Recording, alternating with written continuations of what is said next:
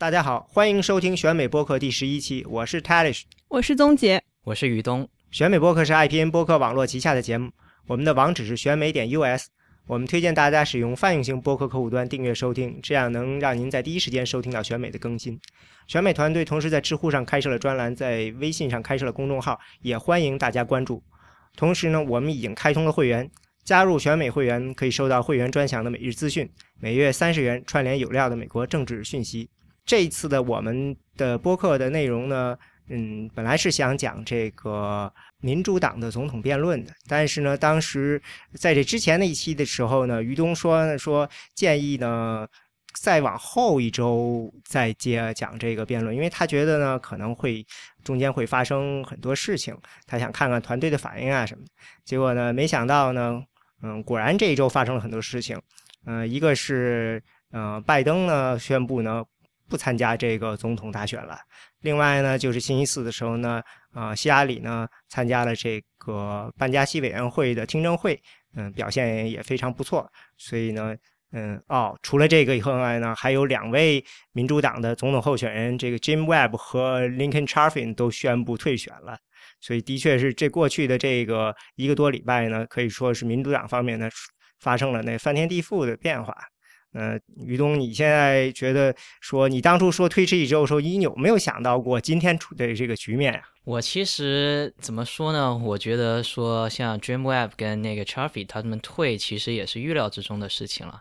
也就是只只是没想到说就这么快，我我当时的想法也是在第一次跟第二次辩论之间，他们应该也会退了，因为毕竟他们两个晚上加起来的时间还没有桑达斯或者是那个呃或者是希拉里他们讲的多。但是呢，比让我比较出乎意料的是，其实还是那个拜登他的退选，因为。我们都可以看到，就是说很多新闻都在提到说，拜登的背后的一些那个竞选委员会啊，那个 PAC，他们实际都在各个地初选的州那里，包括爱荷华，都有进行一些初期的一个呃工作，比如说招聘一些工作人员啊，为他以后万一要参选来做一个准备工作吧。他也就是和一些。我们州内的那个民主党的一些人士，还有在华盛顿里的一些民主党的人士也见过面了，也商讨商讨过这个参选的可能性。所以当时我们包括我们自己的团队也是不太确信说拜登到底会不会退。就是说，怎么说呢？我们。在工作中，其实很尽量的不去谈这个话题。呃，第一，第一个是因为我们是那个基层的团队，就谈这个话题也没什么作大的作用吧。但主要来说，还是这个不确定性还是在这里。但没想到他这一周就宣布了，我们还以为他会可能要等到下个星期才才会做一个宣布，所以还是有点出乎意料，他这么早就宣布吧。啊，我记得宗杰还说说看拜登是星期一还是星期二有一个。呃，星期一在 Walt Mondale 的这个一个活动上讲话，说感觉他这就是明确无误，准备参选了。对，因为他在 George Washington 的那个 event University 的那个活动上，呃，改变了之前他就是一直广为人知，就是对于他对美国就就是奥巴马那个时候去呃 raid 本拉登的那个时候，他的意见一直是反对的。嗯，但是希拉里一直说奥巴马就是呃跟希拉里有商量这件事情，希拉里是支持奥奥巴马去做这件事情的。然后，但是拜登在公开场合说他跟奥巴马的私下对话当中，呃，他是支持总统的。这就是非常明显的是，第一是是表示说，其实我也是支持这个事情的。那明显就是。我我自己觉得他是想要呃利用这个契机，然后嗯跳出来说自己要竞选，然后所以我之前如觉得如果他要竞选的话，应该是周三或者是周四就要宣布，但是可能他我觉得他在最后一分钟之内可能也改变了改变了想法，或者是他释放出周二的那个信号之后没有得到非常正面的回应，然后或者是 something happened，对，所以。并没有，我倒是觉得不会是因为这么短时间的，就是说，呃，就是因为那个没有得到什么正面信号，就会让他放弃。他一定还是很多东西因素决定。嗯，对，但是呃，我想问问于东，呃，你们基层竞选办公室在知道拜登退选之后，有有没有采取一些对他的支持者积极的，就是拉拢的活动？因为我之前看到一个 poll 上面在讲说，他们在 I Iowa 做了一个 poll，很多大概有百分之四十多以上的拜登的支持者说，如果拜登不让的话，他们会支持希拉里，但是只有百分之二十的人说他们会支持 Sanders。呃，这个问题嘛，其实很有意思。首先，第一个是我们当天。我记得当天早上我还在上课的时候，我收到那个我们 organize 人那个信息，第一条信息就是说不要转发任何跟拜登退选有关系的内容东西，这是第一点。所以我们怎么说呢？可能在基就面对基层选民的时候，还是不是太想表露出来说啊，我们有对这个事情有很大的反应，或者说啊，我们很高兴。那实际上，我我觉得就是说，从我们就从整个竞选团队的角度来说，的确是一件。应该应该是一件比较积极的事情，但是我们不太希望在公开场合的谈论它，这是第一个。那么说到那个具体呃那个呃去争取一些本来会呃支持拜登的选民的话，其实我们在。之前的一个过程中，就已经就是我们，比如说在敲门或者是打电话的过程中，我们就已经有做这个记录了。比如说，呃，我们会问，呃，你在爱荷华的初选的当天，你会支持哪一个候选人？然后，如果我们确认他第一选择是呃不是希拉里的话，比如说是桑达斯或者拜登的话，那么我们会再确认他第二选择会不会是希拉里那样子。那么我所知道的话，目前的确是。那个我们团队是有想法，是要再去在最近的几周会去那个联系一下这些本来说要呃投拜登票，但是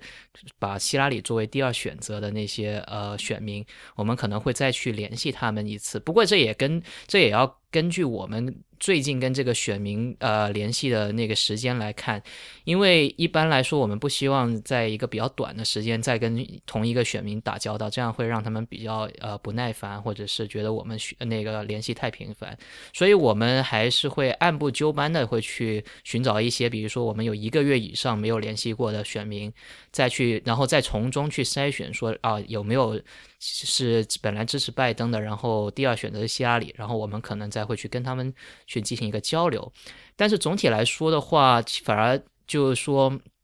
我觉得我们整个竞选工作是没有基层的竞选工作是没有受到太大的影响，因为呃。那个在那个呃新就是在我们选选美的那个每天的新闻里面有说到，就是说这一周的话，我们明天在那个我们的爱荷华首府德梅因会有一个筹款晚宴，那个 Jacobson Jefferson Dinner，这是我们州民主党的最大的一个筹款晚宴。那么。呃，理论上本来是所有的那个民主党的参选人、候选人都会去。其实当时也有邀请拜登，就是当他还没决定要呃参选的时候。那么现在这一个星期下来，这就只剩下三个候选人要过去了。所以呢，我们就希望在这个晚宴上面能够呃更加的。我们从竞选团队的角度来说，能够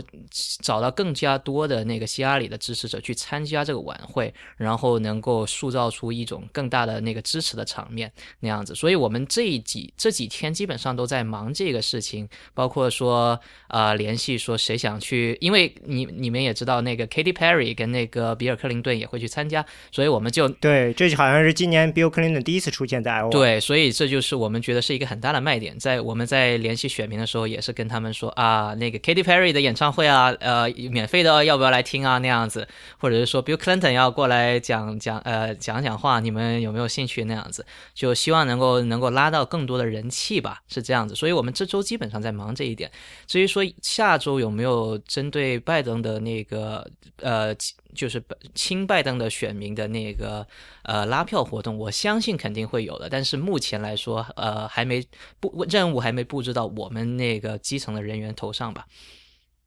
那我觉得，呃，肯定是需要争取的。但是第一步是争取的是那些呃最重要的，就是大金主，还有呢大的这些工会和一些党内的人士，比如说。呃，Delaware 的州长本来是支持拜登的，已经第一时间宣布说支持希拉里了。所以这些呢，都是他们会在嗯可以说是在拜登宣布之后几分钟之内就开始疯狂打电话去接触的，因为他们的价值非常高了。我想，呃，如果他们不争取，对方呃对手团队肯定会去争取。没错，所以这个要在第一时间来做。嗯，另外一个就是关于这个晚宴的这个事情，我记得这个晚宴，嗯，也好像对希雅里团队也是一个非常非常重视的一件事，因为二零零八年的时候，大家。嗯，事后再回来看，很多人都说这个晚宴的时候，好像当时奥巴马做了一个非常非常精彩的演讲，然后把整个这个竞选的这个气氛都改变了。所以很多人就说，嗯，这个二零零八年这个晚宴呢，可以说是把这个让这个希拉里团队整个就开始走下坡路的一个标志性的事件。所以呢，在本个月初的时候开始，他们还说：“嘿，今年这个形势真是有点像这个二零零八年似的，因为希腊也在这个月有好多的挑战，然后最后呢，也是由这个晚宴收场，会不会又开始像这个二零零八年似的？”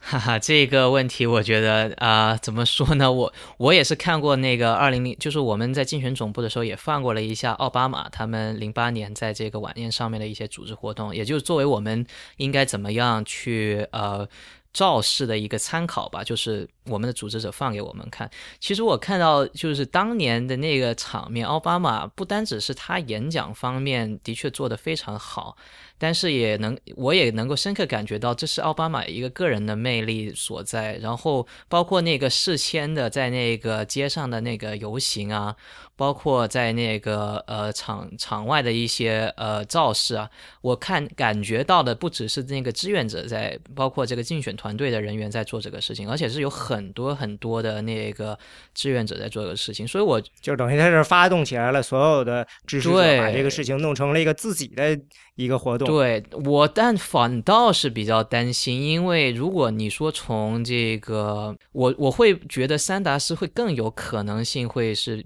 就是像奥巴马这样子，就在今年的这个立场开始时候，大家就是有这种担心，对，就是因为呃，这个到这个晚宴之前的这四这两步，一个是辩论，一个是这个本 Gassi，如果做不好的话，有可能就会被。对方抢了气势过去，对，所以我是比较怎么说呢？我我个人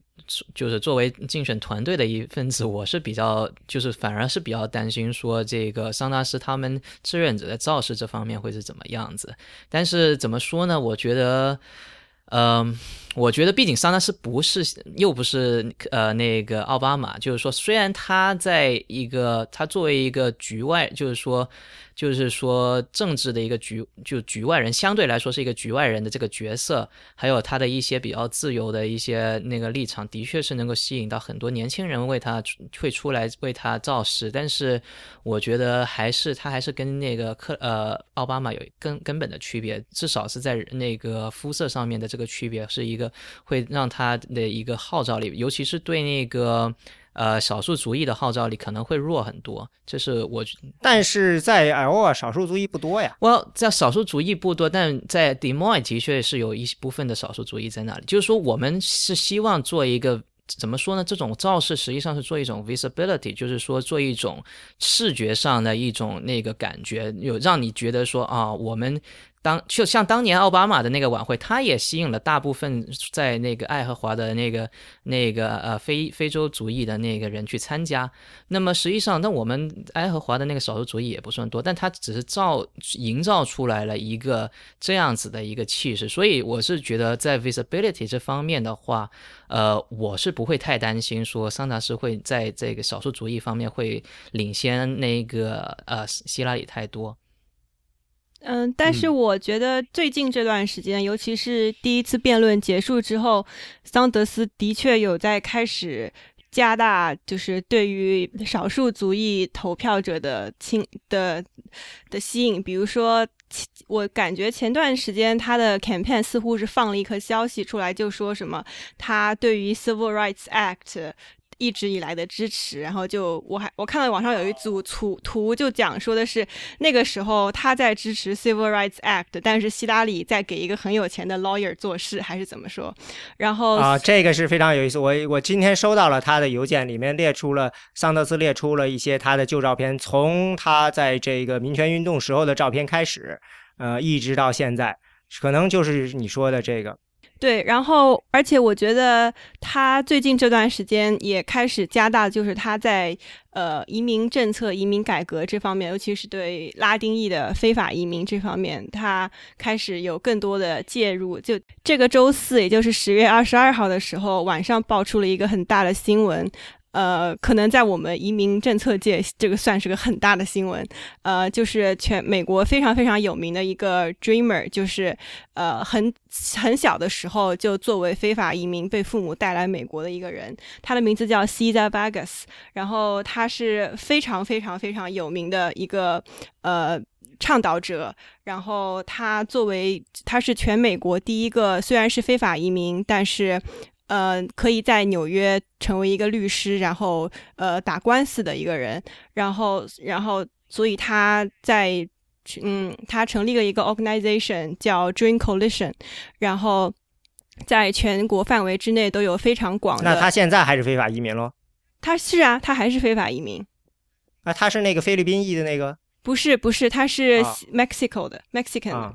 那个你说的那个墨西哥的，是个记者，对。你说的那个是 Jose Vegas，嗯，这两个人是不一样的，而且那个 Jose Vegas 现在还是还并没有 DACA 的身份，就是他他因为他年纪太大了，所以他并不 eligible。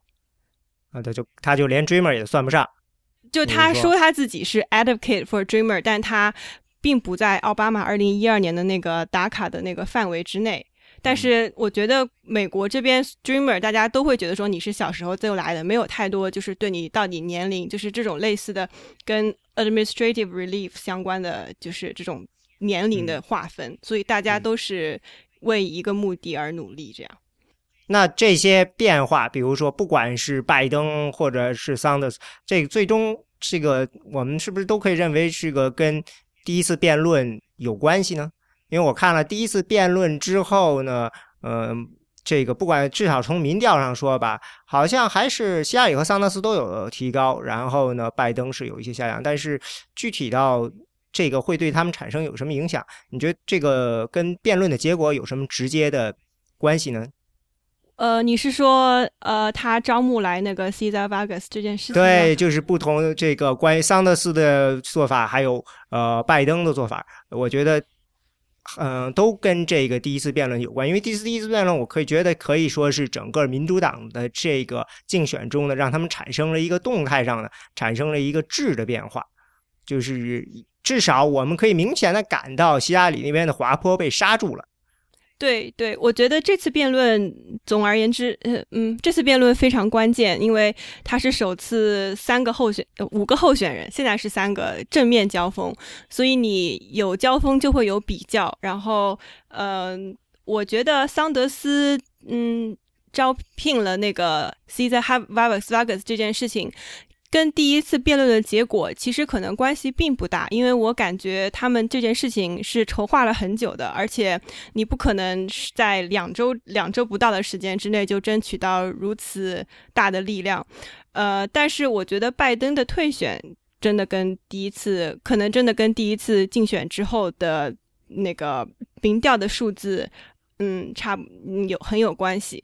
我准备了一下辩论之后的各个数据源发布的民调的信息，呃，其中可以看到的是，呃，在 Iowa 和 New Hampshire，呃，克林顿都的优势都明显的提升了。就是我今天早上看到的一个 poll 是 Bloomberg Politics 的一个 poll，他说的是 Clinton 在 Iowa 比桑德斯高了七个点。然后在 New Hampshire 有一有一家 Boston 那边的 radio station 说，呃，克林顿嗯也这赶超了桑德斯，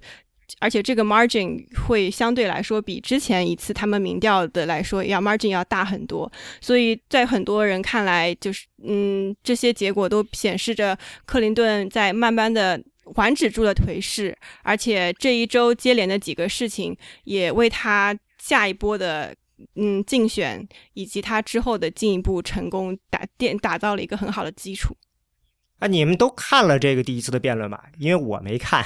我我先说一下，你们都看了我也对吧？看了，对我们是对啊，于东，你是自己看的还是一起看的？我们是当天晚上，我相信桑达斯团队那边也有做，就是就是基本上每个候选人他们的竞选团队都会做趁此机会做一个 house party 那样子，然后对对对，我连我们镇子上都有，没有。错吧？所以我们因为我们这边是呃我们在爱荷华城是大学生嘛，所以我们我我负责的这几个选区都是就是我们校园，所以我是负责去组织那个研究生方面的一个还有呃一个呃观看的呃那个 party，我们是在一个酒吧里面看的。那么当然也那你们看的人主要是希拉里的支持者呢，还是什么人都有？我记得你当时说你们是希望什么人都有的。呃，希希望什么人都有，其实是我个人提出来的，因为呃，在就是我们之前团队很少接触研究生这一块的选民，因为研究生多数都是很多都是从外地来读念书的，呃，也或者是说很多研究生他们平时比较忙，也不太那个关注，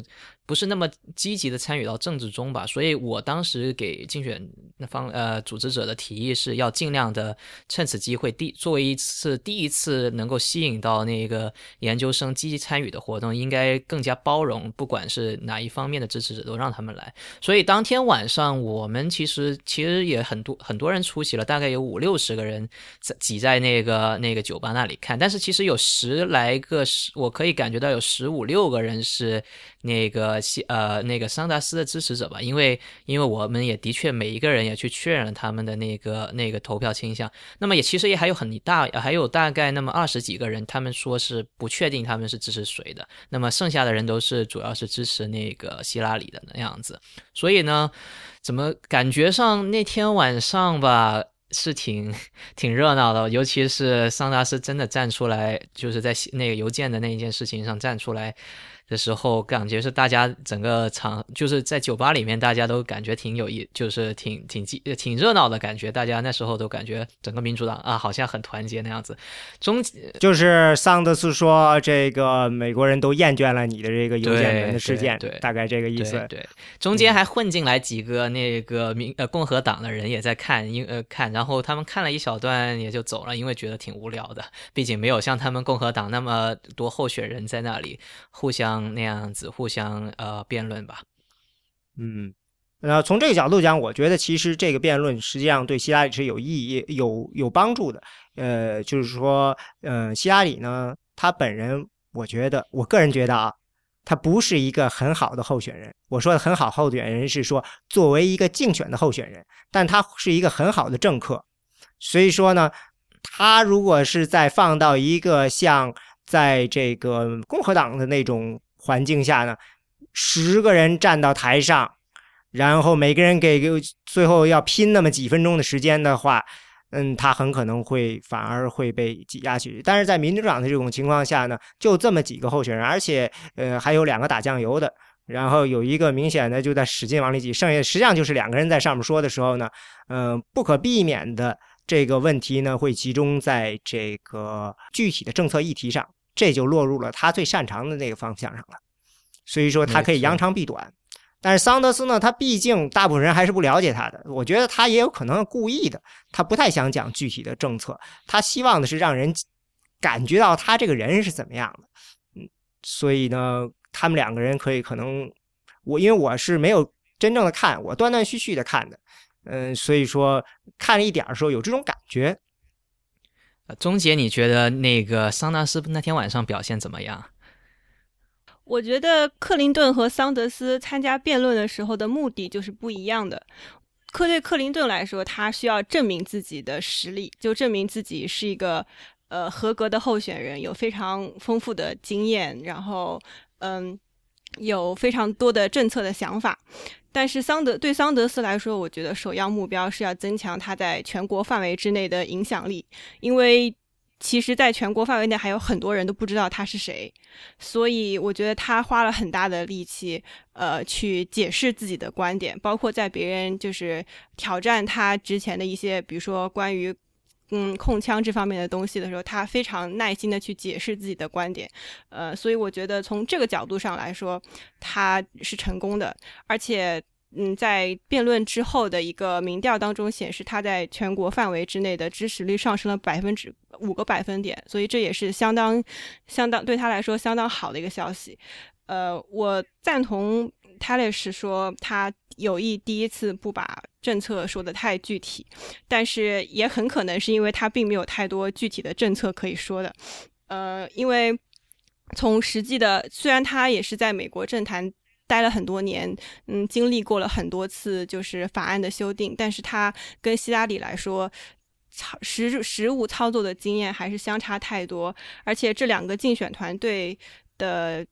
各方面的嗯资源也比较不平均。就比如说，你看希希拉里前段时间发表的一个关于规制金融业的一个 proposal。嗯，我当时有听到消息说，他给他做建议的经济学家有超过两百个人，然后而且当年呃，当年的那个 Dog Frank Act 的那个主要的写写的那个法案的那个人是呃 Democrat 在麻省的一个 Republic。的那个 representative，然后他也支持，也加入了希拉里的竞选团队，然后帮他去做这些东西。但是像桑德斯的话就没有这样的资源，然后所以我觉得他现在只能一步一步来，就只能先让人家认识他，然后再其次再铺开来，就做就看自己跟希拉里相比差在什么地方，哪些东西是比较容易补的，然后再去补一下这样东西。呃，另外我觉得吧。这个作为他们两个人作为这个民主党候选人呢，其实在很多基本方向上是比较的一致。嗯，所以说你要是真的探讨到细节呢，可能不好说说清楚。比如说吧，你刚才说这银行的这个管理，那他们有一个差别，就是这个 Glass-Steagall Act。但是我想，大部分人可能听了这名字都不知道在干啥，然后。他们其实就是说，在桑德斯方面呢，他是说我们要恢复这个法案，呃，把这个商业银行和投资银行分开。那希拉里说呢，我们不要这样干，我们不能够简单的恢复，我要选择另外一种方法，就是说，嗯，我们在必要的时候再拆分一些银行。但是这个细节差别，我觉得对大部分的美国人来说，他们无法感觉到。他们如果两个人真的陷入到了在这种细节上的争吵的话，可能对两个人都不太有利。对，而且我前段时间看到 Bernanke 在那个呃纽约的一个 forum 上讲，他不太能理解为什么 reins 就是重新生效那个 Glass-Steagall Act 会变成就是总统辩论当中的一个非常重要的。因为他说，他说你看，嗯，零八年的那场金融危机，其实非常非常少的少的就是企业是因为这个法案的消失而。而破产或者陷入麻烦的，他对，但是在自由派那边有一种观点很强的观点，认为是因为这个，而 Elizabeth Warren 他希望对对要走这条路，但是呢，主流的经济学家的确是认为这件事情呢跟这个法案的被呃推翻无关，而且从另外一角度，这个法案最后当时被推掉呢是在这个 Bill Clinton 的任下。所以我觉得要要让希拉里做出这么一个决定，也有点勉为其难。除非 Bill Clinton 自己站出来说：“我当年错了。”而的确从这个经济学角度讲呢，嗯，这不其实呢，二零八年的危机跟这个呢可以说是关系不大的。而这个法案其实还是蛮有意义的，因为当时我曾经听到一个人就是这么说：要做这件事情是因为美国因为这个问题，所以呢，美国很多银行呢不能够做大，所以呢，它美国银行业呢就无法跟一些国外的。巨型银行竞争，所以说为了保护美国银行业，我们必须得把这个在大萧条时建立的一个古怪的法律给去掉。所以整个这个问题当然是有一点复杂了。所以我要在辩论里大家吵这个的话，我那到最后大家肯定，嗯，肯定听众是听不懂的。所以呢，但我我我个人是这样感觉，因为桑达斯不是一直都在强调他自己是那个反对那个大金主在政治里面的一个影响，包括说反对 Super PAC 要那个要推翻那个 Citizens United 这个法案，这些这些都是一些，就是我觉得这些跟呃希拉里他的一些呃一些主张其实是差不多的，就是说他们两个人有没有说希拉里的确是有 Super PAC 在背后，然后桑达斯是没有，但具体。很多人在批评桑达斯的这个这一呃怎么样如何让那个呃金钱远离这个政治的问题上面，包括说怎么样进行一个金融管制方面，缺乏一些很细致的东西。呃，就是说，桑达斯在这个时候提出这个法案来的话，实际上我觉得是对他的那个政策过于模糊的批评的一种回呃的一种反应吧。所以我也觉得，怎么说呢？可能大多数民众不了解这个细节，但是至少能够能够让这些民众知道说啊，其实桑德斯还是有了解一些具体的内容是什么的。对，如果你看桑德斯自己的网站呢，关于这个银行监管这部分呢，其实他说的很多呢，不是他自己的事情，或者说呢是，嗯，不是一个面向未来的一个呃政治纲领，而是说的是我过去支持过什么什么什么。换句话说，他用这个过去的一个事情来暂时的，嗯，代表他的立场。然后我觉得他将来随着这个竞选进行，会慢慢的把他们替换成一个更为具体的、更为实在的一个方案。他现在基本上有实在方案的，就是一个解决贫富差距的那个，他显得比较的呃明确，说我们要投资多少钱做这个学费啊，或者去这个还有就是呃就业呀、养老啊这些改革，他说了一些。但是在其他的很多地方，他直接就是写的是这些地方我们支持以前的哪个被提出来的法案，这些那这个地方我们我以前投票给哪些法案，就类似这样，等于是把等于是把立场呢表出来就完了。嗯，所以说初选的时候很多时候就是这样，大家都比较相近，就算是禁枪，我们两边吵的。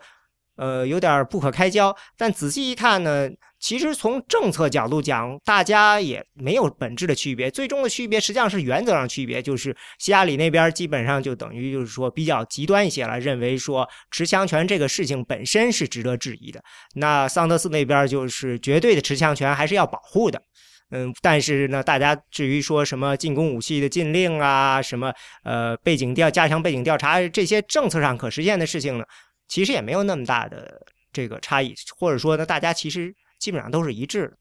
最后呢，嗯，他们也不可能吵到哪里去。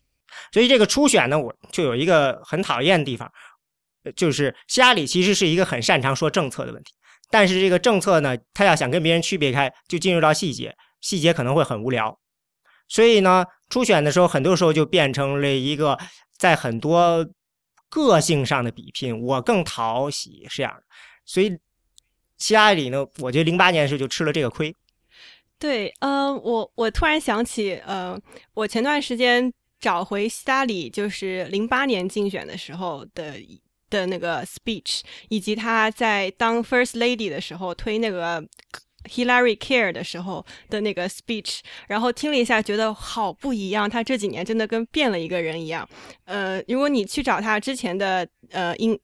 的 tape 来听的话，他那个时候说话的声音非常非常的死板，但是跟但是那天晚上的辩论，他真的是我觉得他跟奥巴马学了非常多的肢体语言，以及如何表达自己的观点，然后如何从女性的角度说话，呃，非常的直接，但是又不让你觉得是个很 pushy 的人，所以我觉得这是个很有意思的观的观察。我觉得还有一个有意思的一点是，呃，我不知道为，就是我看到的大多数的一些主流媒体啊，像 New York Times 啊、CNN 啊，他们都认为说希拉里在这场辩论里面做得更好。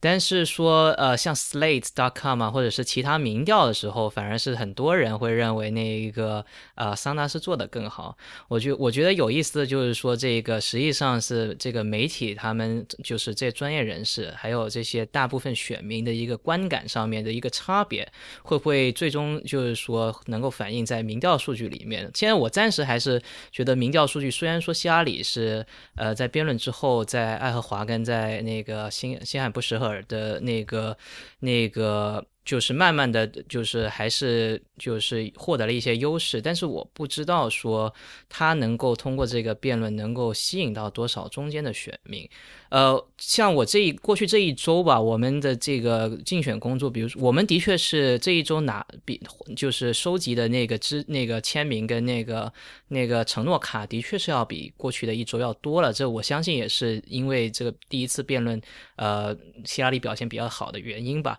但是我在跟一些就是还没当时之前还没确定说支持希拉里还是桑达斯的选民聊天的过程当中，就是重新在在辩论之后再重新联系他们的时候，其实他们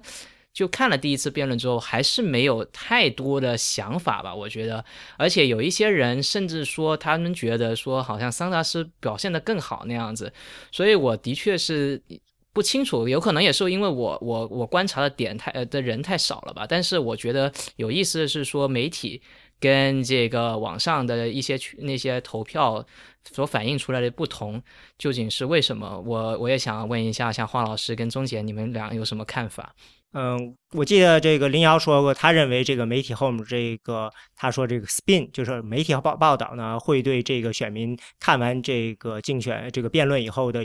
观念观点呢，会有很大的影响。这个呢，具体的研究上我就知道有一个，零四年的时候，这还是一个挺有名的研究，呃，是这个布什和克里他们两个人的总统辩论。嗯，这个调查是 ASU 的一个这个做的，ASU 一个研究人员叫做 Kim Freakin，嗯，他就发现呢，说是如果你只是看了辩论，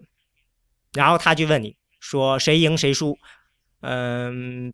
百分之四十八的人会认为是 Kerry 赢了，克里赢了，百分之二十四的人会认为布什赢了，然后他又来一个好，你看完辩论后，你去看 NBC 的这个分析。然后再觉得谁赢谁输，结果这下就翻过来了，百分之五十的人会认为布什赢了，百分之十七的人认为克里赢了。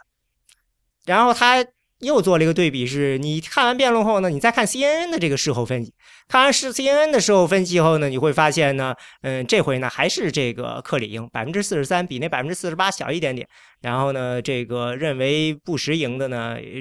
嗯，更少，百分之十九。大部分人认为有相当多的人，百分之三十八认为是打了个平手。所以，呃，他的结论，因为这个他做这个的样本其实不多，总共每波的样本只有二十五个人。然后呢，嗯，这个是零六年出来一篇文章，但是呢，那结论就是呢，媒体在这个辩论之后做的这个分析，如果有倾向性的话，会对这个呃观众，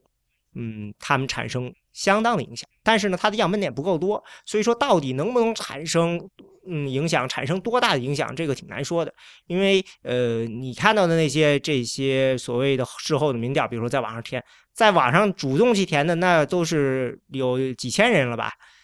嗯，对。但是那个不是随机采样啊，那是那可以说是比拼谁的这个疯狂的这个死忠志愿者的人数多，估计他的涨在上面得分就高啊，对吧？所以说，对这里头。这个是不一定不不靠谱的，但是呢，嗯，奇怪的就是，基本上所有的在网这个电视台做的这个焦点的这这叫什么 focus group，嗯，焦点观众群众那个 first group 一般不多吧，一般都十几二十个人，二十这十五个到二十个人，对，呃，这有几个好像有三个，基本上都是说桑德斯赢，对我看到的 CNN 的和 Fusion 的。都是桑德斯赢，嗯，好像 Slate 也是，但是事后的所有的大规模民调都是这个希希拉里赢，而且这两个的差异就也是就像刚才看到的似的，一百八十度大转弯。嗯，媒体是不是能够有这么大的影响？因为媒体的确是一边倒的都认为希拉里赢。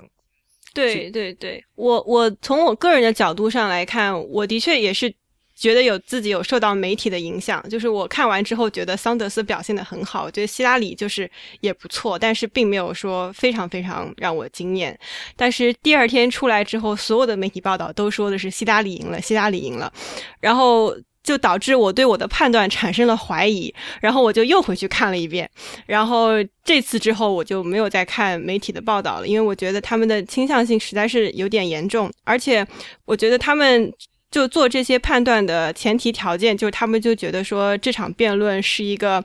zero sum 的 game，就是就只可能有一个人真的赢，或者然后，但是我并不觉得，我觉得呃，大家各自有各自的目的，然后两个人都达成了自己的目的，并不一定是你希拉里赢，嗯，San Bernie Sanders 就一定要输。然后对，所以基本上最后的结果其实是。呃，大我觉得大家的共识是拜登输了，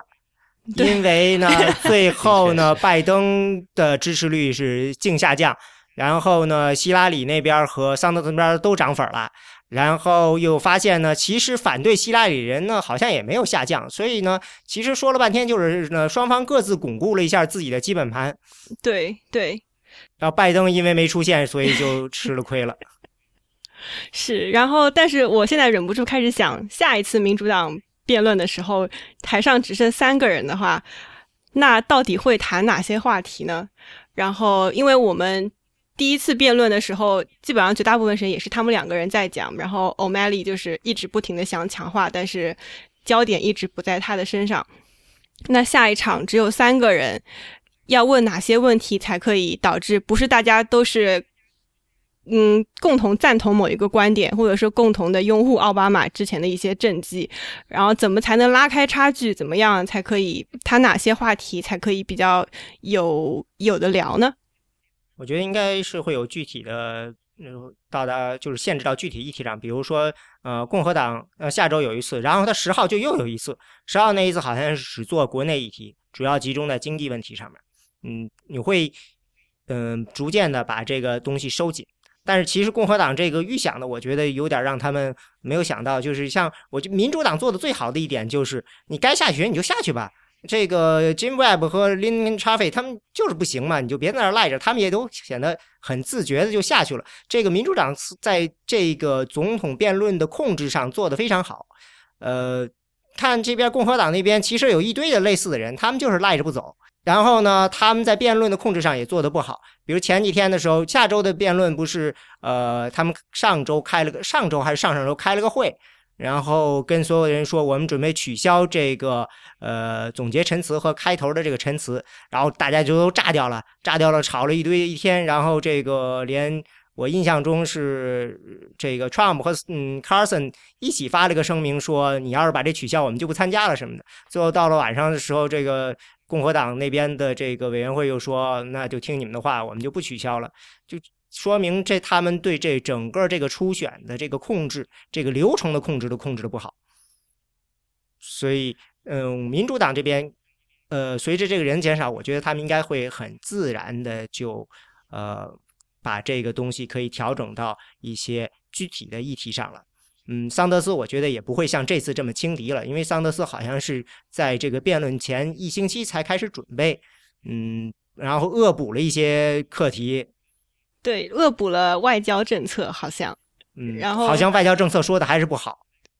对，不行，外交政策方面，他说最美国最大的那个威胁是 climate change，这一点的确，很多人 当时听了第一个反应是啊，这这这跟外交有什么关系？呃，这跟这跟国家安全有什么关系？很多当时我我感觉到听众大家是有一些哗然的感觉吧。对，而且他好像我看到报道上是说他。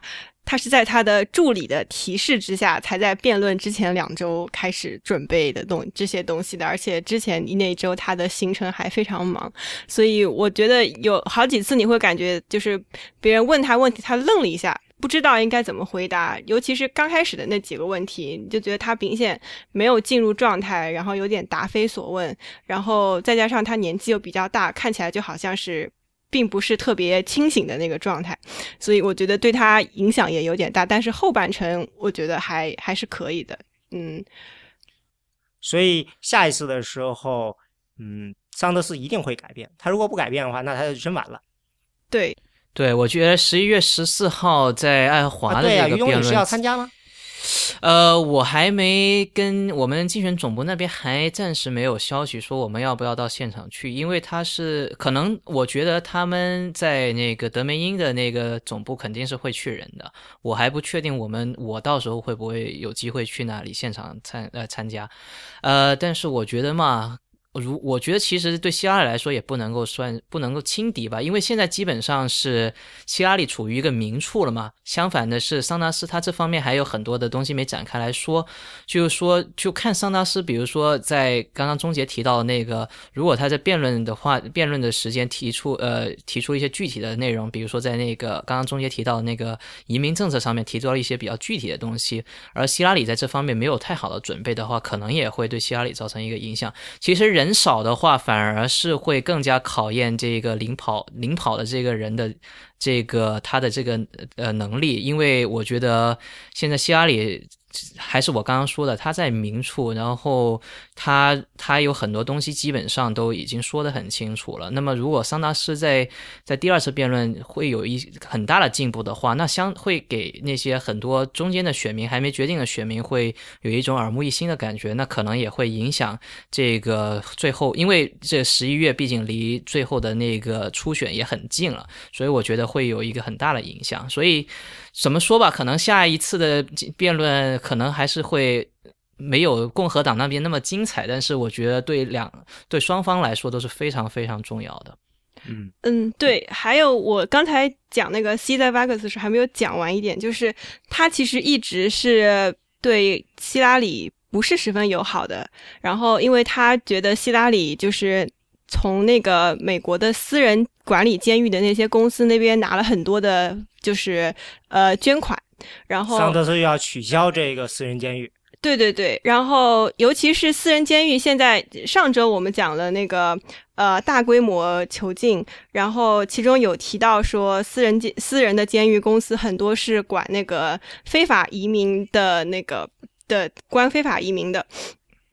然后桑德斯一直是。非常坚定的要求说要取消这个这个东西。对，有人说他取消这个，其实目标就是针对着非法移民问题。对，然后我觉得这个是他呃想要争取。少拉丁少数族裔投嗯投票者的一个第一步，因为希拉里在这件事情上的态度一直非常暧昧不清，而且他从那个 CCA 就是那个最大的监狱管理公司里面收了很多很多，就是不光是不有 lobbyist 的钱，以及还有就是私人的 donation 这样，然后所以我会我觉得如果桑德斯下场辩论拿这个问题来跟他正面冲击的话，应该是可以拿到一些东西的，而且我觉得这这场辩论大家似乎都有意的，就是去避免正面冲突，但是在很多议题上，你如果深究下去，他们最基本的，呃。意识形态还是很不一样的。我觉得，尤其是初选的时候，大家都是看，很多时候是看你这个人可以给我什么样的 vision。你可以，你向我要展示的是你会有什么样的 president，就就是你的 duration 这样。所以我感觉下一场辩论会挺有看头的。那你们觉得这个就是昨天吧，呃，班加西委员会的这个希拉里去作证？你们个人感觉这个跟你们的期待是一样的吗？钟钟姐，你先说啊。我觉得我当时的期待就是是这样的，因为大家都知道这是个呃想要把它不，我重说一下，我觉得这是非常明显的想要从政治上面诋毁他的一种方式，而且现在所有的人都知道了，而且把。要查邮件门的事件跟班加西的这个事件结合在一起，实在是太没有关系了。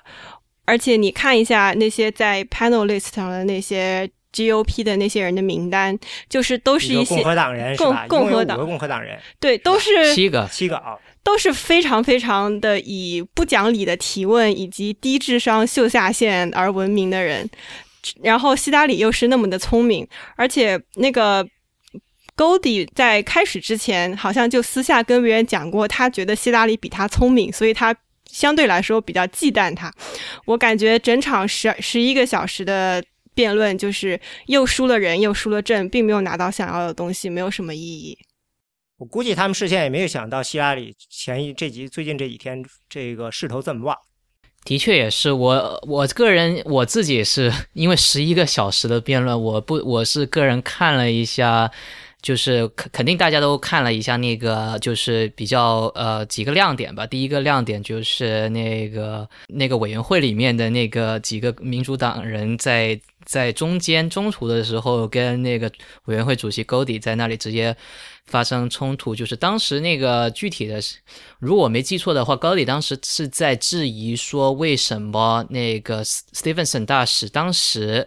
呃的邮件没有送到希拉里，反而是希拉呃，反而是会通过希拉里的呃的那个一个助手，叫做那个突然想不起来名字了，哎呀，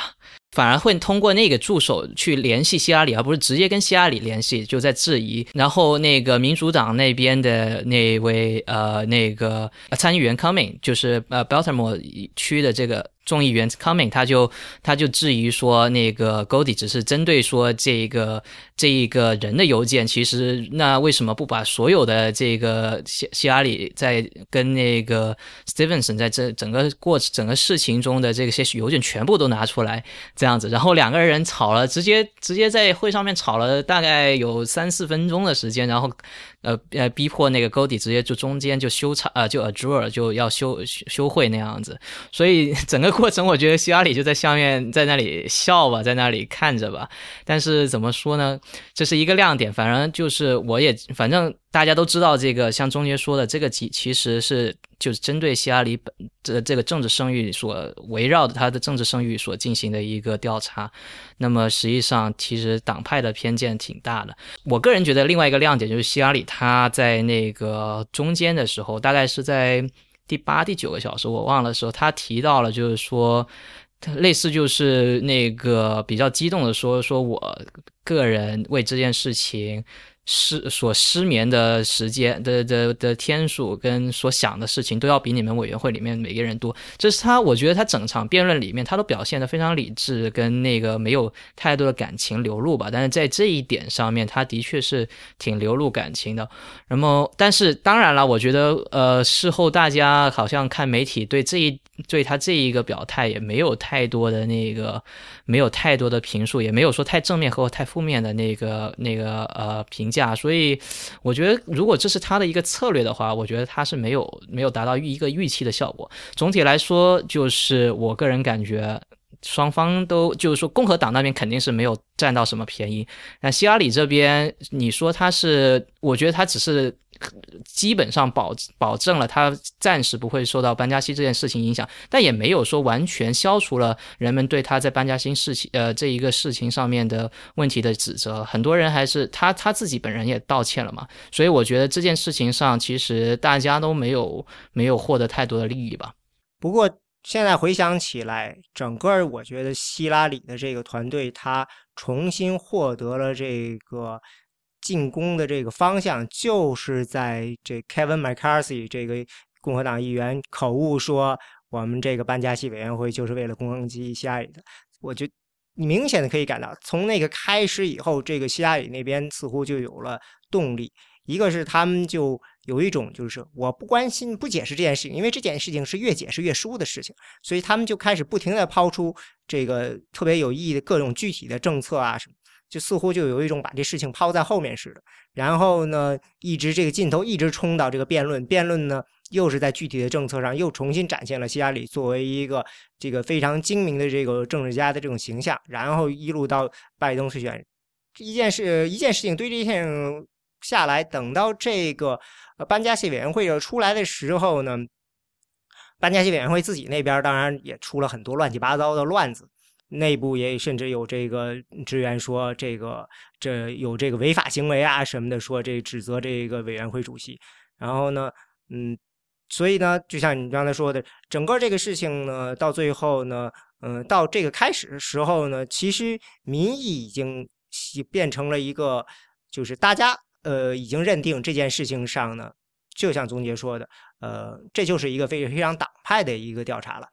因为我记得。呃，有一个民调说，百分之六十还是百，大概应该超过百分之六十的人认为这个调查本身就是为了攻击希拉里进行。百分之七十五。嗯，那好吧，呃，不知道是不是同一个，但是同一个民调里也说，那希拉里到底是不是值得信任呢？呃，这个是非常非常差，嗯嗯，这个差呃大的差别在这两党之间。共和党的人大概应该也是有百分之六七十的人认为希拉里是不值得信任的，民主党那边呢，大概呢只有百分之三十的人认为是这样的。所以基本上这件事情就是再吵下去，也只是加固了双方选民对自己的候选人的支持和对方候选人的憎恨吧。所以在这件事情上，你只要去这个颁奖委员会作证的时候，希拉里只要不犯错误，这就本身就是一个很好的利好。嗯，当然从一开始时候，我觉得呃开场白的时候，高迪可能有一点弱势。因为他上来的时候，他先说啊，这不是针对你的，这只是要做一个调查，等于有有点像是，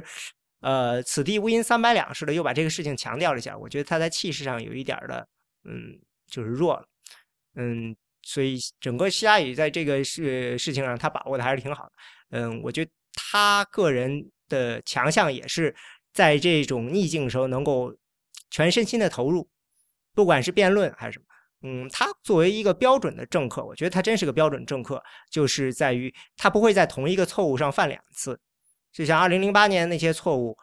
他今年基本上都争取不会犯。你不会指望说他在二零像二零零八年似的，他初选的时候他的辩论没辩论好，他这次辩论的时候就准备的非常非常好。另外，他在很多初选的其他的方面的细节投入也都是这样。所以，嗯，这件事情也是可以看出来，班加西委员会事情，他。准备的非常非常的细，因为他知道嘛，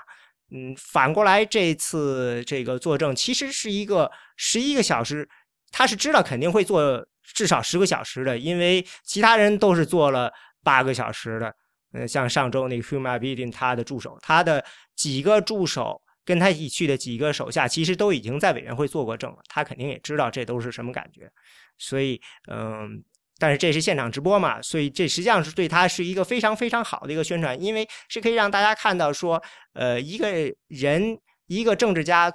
怎么样在这种环境下表现出他自己的这种临危不乱，然后呢，能够很清楚的、很镇静的把这些事实都嗯讲出来。关键就是不讲错话嘛。那但是其中有很多事实，您做了十一个小时的呃这个呃。听证会，你还能够把这些事情该说的时候能做出给出一个明确回答，然后呢，偶尔的时候，当然他也你能听出来他有的时候会绕绕圈子啊什么，但是只要不犯大错误，只要因为大部分人不可能说呃去研究这些细节，嗯，只要不是说出现一个一下子就能够传遍了网络这种病毒式营销式的这种错误，他就不会输的。所以整个这个过程啊，我看刚看到的这个结果是说他。嗯，昨天晚上好像民主党那边就是呃希拉里那边，嗯捐款暴增啊，估计也是因为这个，嗯，班加委员会作证，给反而给大家一个非常非常强有力的正面信号吧。对，我觉得很多大的金主们应该都是在等着这场委员会听证结束之后再决定要不要支持他，因为如果他在这场听证会上失败了的话，就算他。第一次辩论辩论的再好也没有什么意思，他们可能就还会继续观望。但是明显感觉，嗯，听证会之后，很多人开始非常果断的 endorse 他了。对，因为其实呢，这个听证会比辩论什么都难。你可以说今年这个这个月吧，这是三场恶仗，三场恶仗呢，希拉里居然全赢了。辩论呢，这算是在中立场地的一场竞争。那拜登那个是算是对手弃权，这个班加西委员会这听证算是客场作战了，而且客场作战还是一场可以说是上下半场都超长啊，他居然都赢了，所以可以说是给本来想支持他，但是因为前一段时间出现的这些问题的人，嗯嗯，给了他们一个就是最终的一个强心剂，是认为对希拉里是值得支持的，因为从一开始。其实希拉里参选，我看不管是圈内人呢，还是媒体，基本上都是说，这次竞选其实就是看希拉里自己会不会犯错误，会不会丢掉这个提名的资格，而并不是说是谁能抢到这个民主党提名的资格。说这是 a game of to lose，这不像这个共和党那边所以只要他自己不犯错误，不掉链子，那这个提名肯定是他的。那这。这个月的三次胜利，其实只是肯定了这个已经开始大家觉得应该是这样的一个事情，因为前面发生的一系列实际上都是大家让大家产生了一种感觉，就是也许真的他就自己掉链子，他只不过现在又让东西回到正轨了。嗯，可能可能班加西委员会的这个活动这个事情，说不定能帮助他争取到一些以前。呃，不好争取到的人，因为我觉得像辩论啊什么，他只是重新肯定，在他的就是让他对他失望的那些人呢，可能又重新的把这些人的信心给追回来了。但是颁奖委员会呢，他表的确表现出了一个作为一个这个有实力的政客的表现出来的一个呃超实力、超强的实力吧，说不定能争取到一些以前嗯不认可他的人。那我们要说说 O'Malley 吗？你想说 O'Malley 吗？我觉得 O'Malley 好像跟你那儿关系还挺大。呃，并不是特别想说他，但是呃，他作为现在唯一的一个非常弱势的第三方，嗯，我觉得他这接下来一场辩论以及之后的其他的 campaign 当中，他如何定位自己，如何在在辩论的时候跟谁一起踩谁，就比方他第一次辩论的时候在。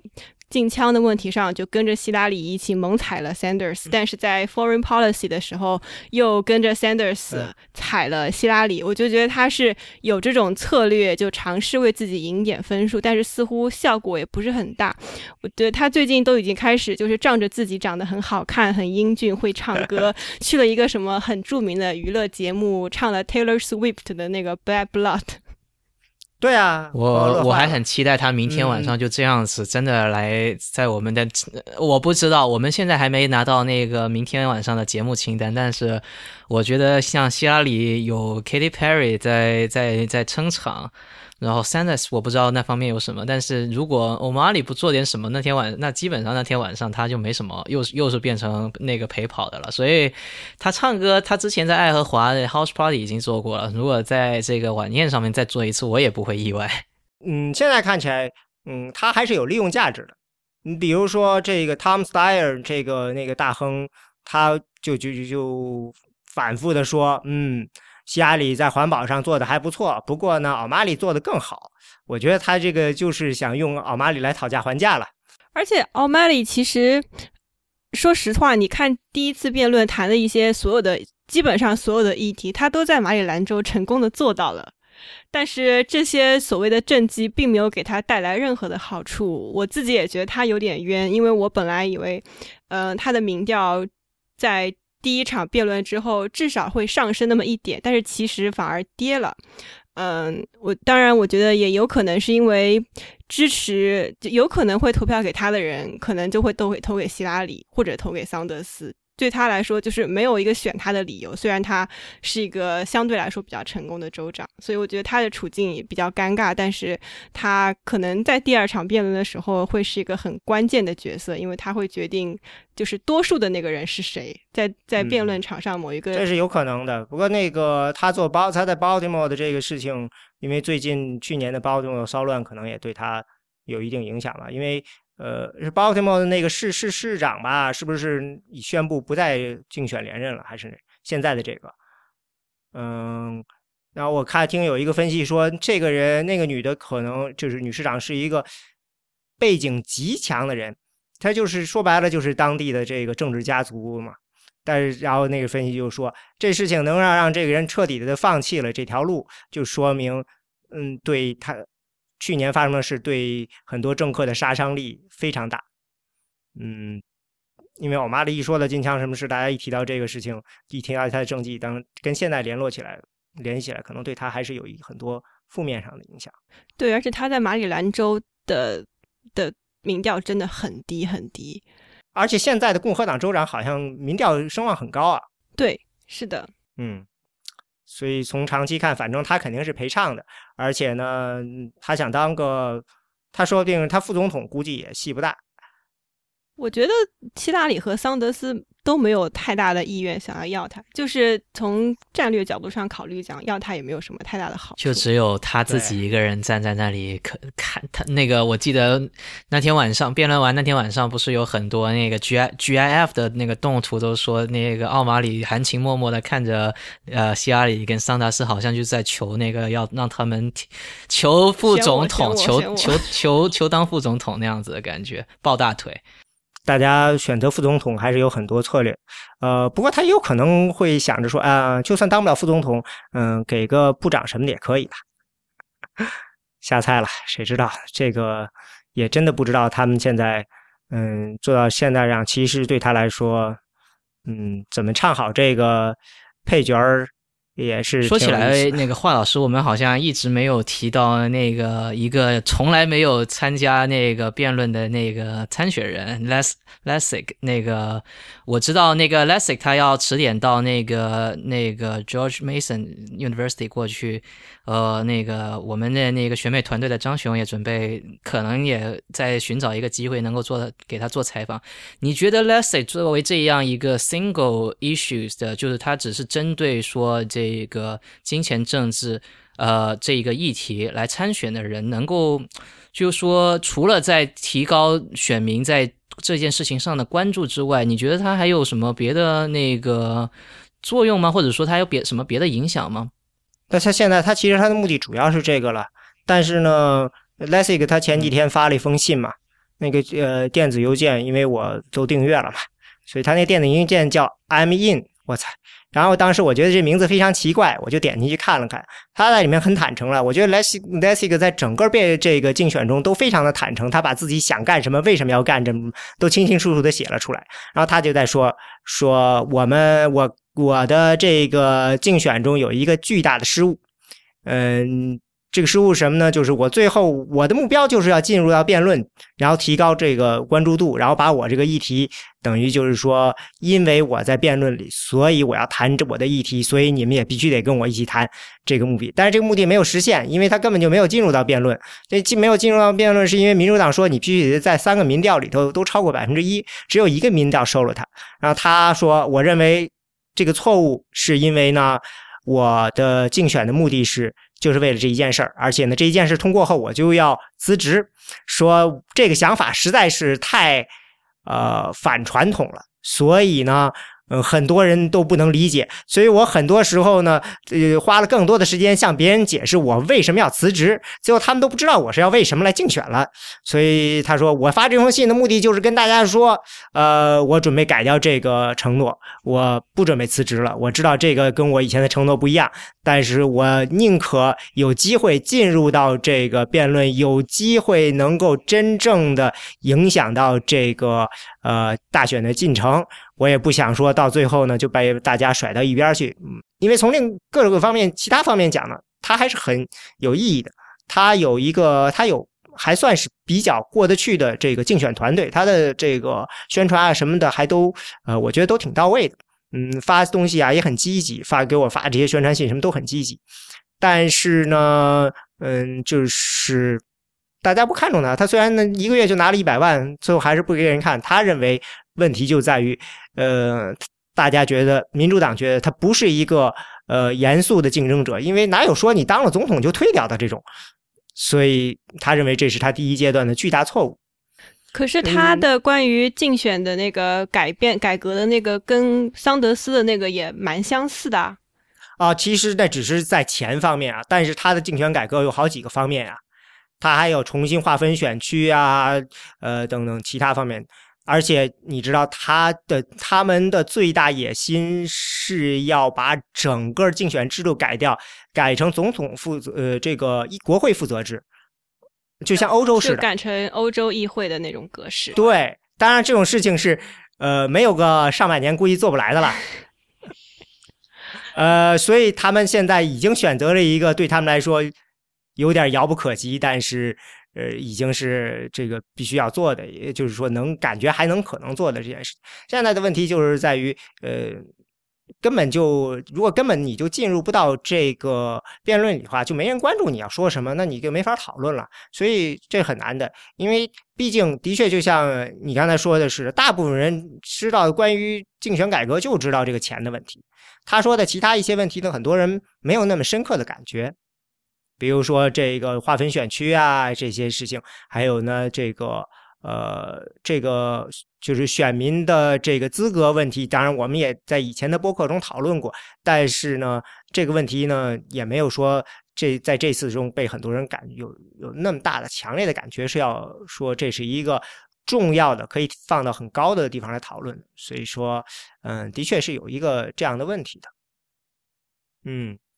嗯，现在下一个下一次民主党辩论有没有他？我怀疑，估计现在看起来民主党那边也很难有。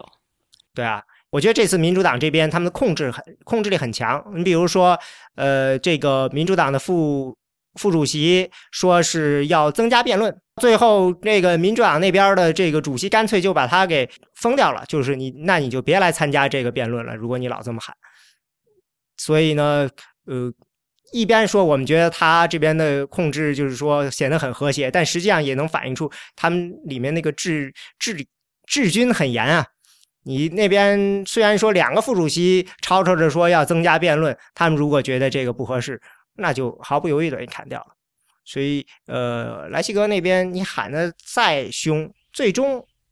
他们不是因为你喊的凶来决定，你还是说你支持者还是不够。你不是说下周有那个共和党的那个辩论吗？你要不要做个展望？我没有什么好展望的，我就觉得 就是马戏团的表演。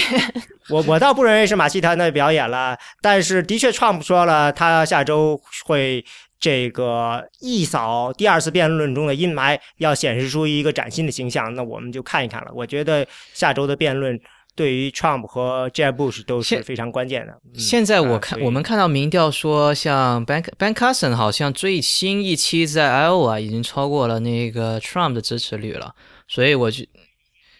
那是可以理解的呀，因为 Ben Carson 在 Iowa 的这个整个的这个地面的布置都很好，而且他属于传统的这个保守派，他对这个呃这个叫福音派的基督徒。对他的支持还是很高的，所以呢，他在你们那边应该还是做的很不错的。我看过有一个民调，是不是民调了？是对共和党内部人士的民调，他们认为，呃，在 o a 的共和党内部人那几十个人认为，这个呃，具体到这个你们这种叫做叫什么 field department 是叫中文应该叫什么？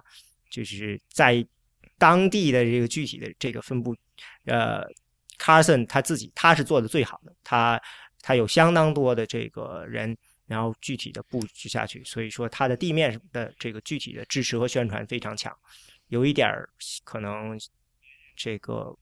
别的人可能都没法跟他比吧，所以说我对这个不奇怪。当然了，也我不知道你有没有对跟共和党那边的人有没有。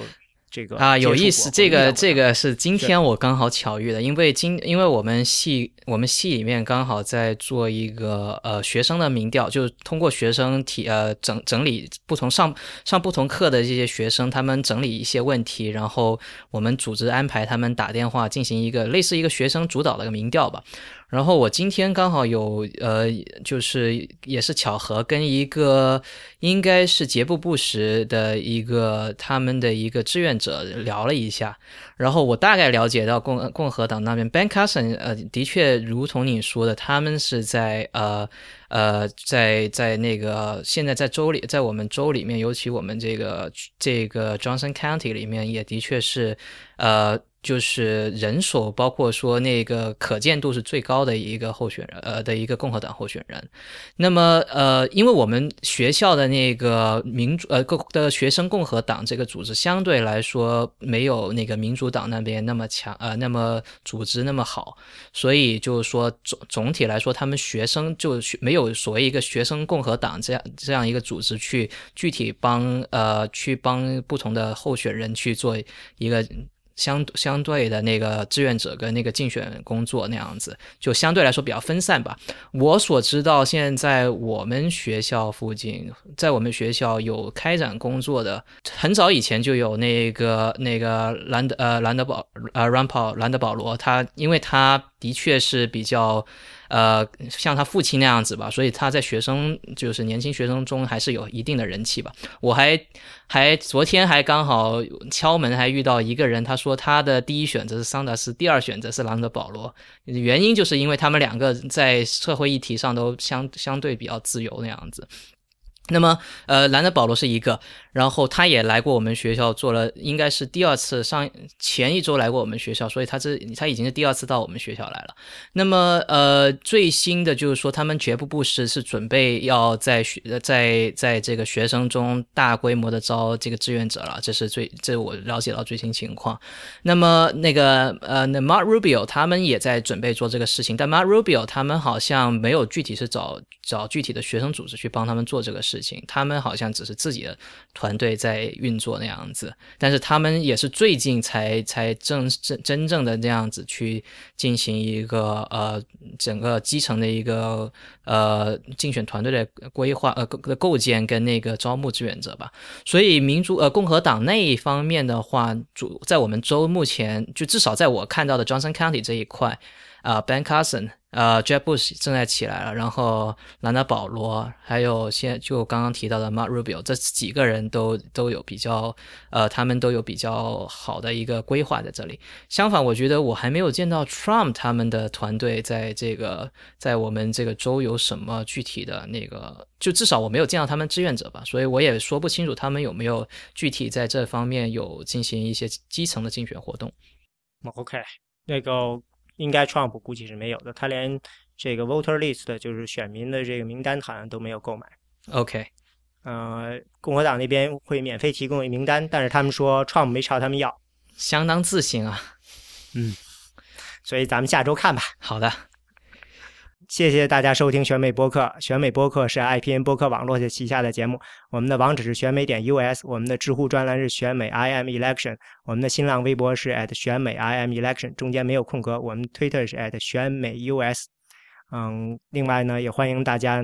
嗯，有兴趣的朋友呢加入我们的会员。最后，欢迎大家收听 IPN 播客网络旗下的其他精彩节目：IT 公论、未知道、内核恐慌、太医来了、流行通信、硬影像、无次元和博物志。谢谢大家。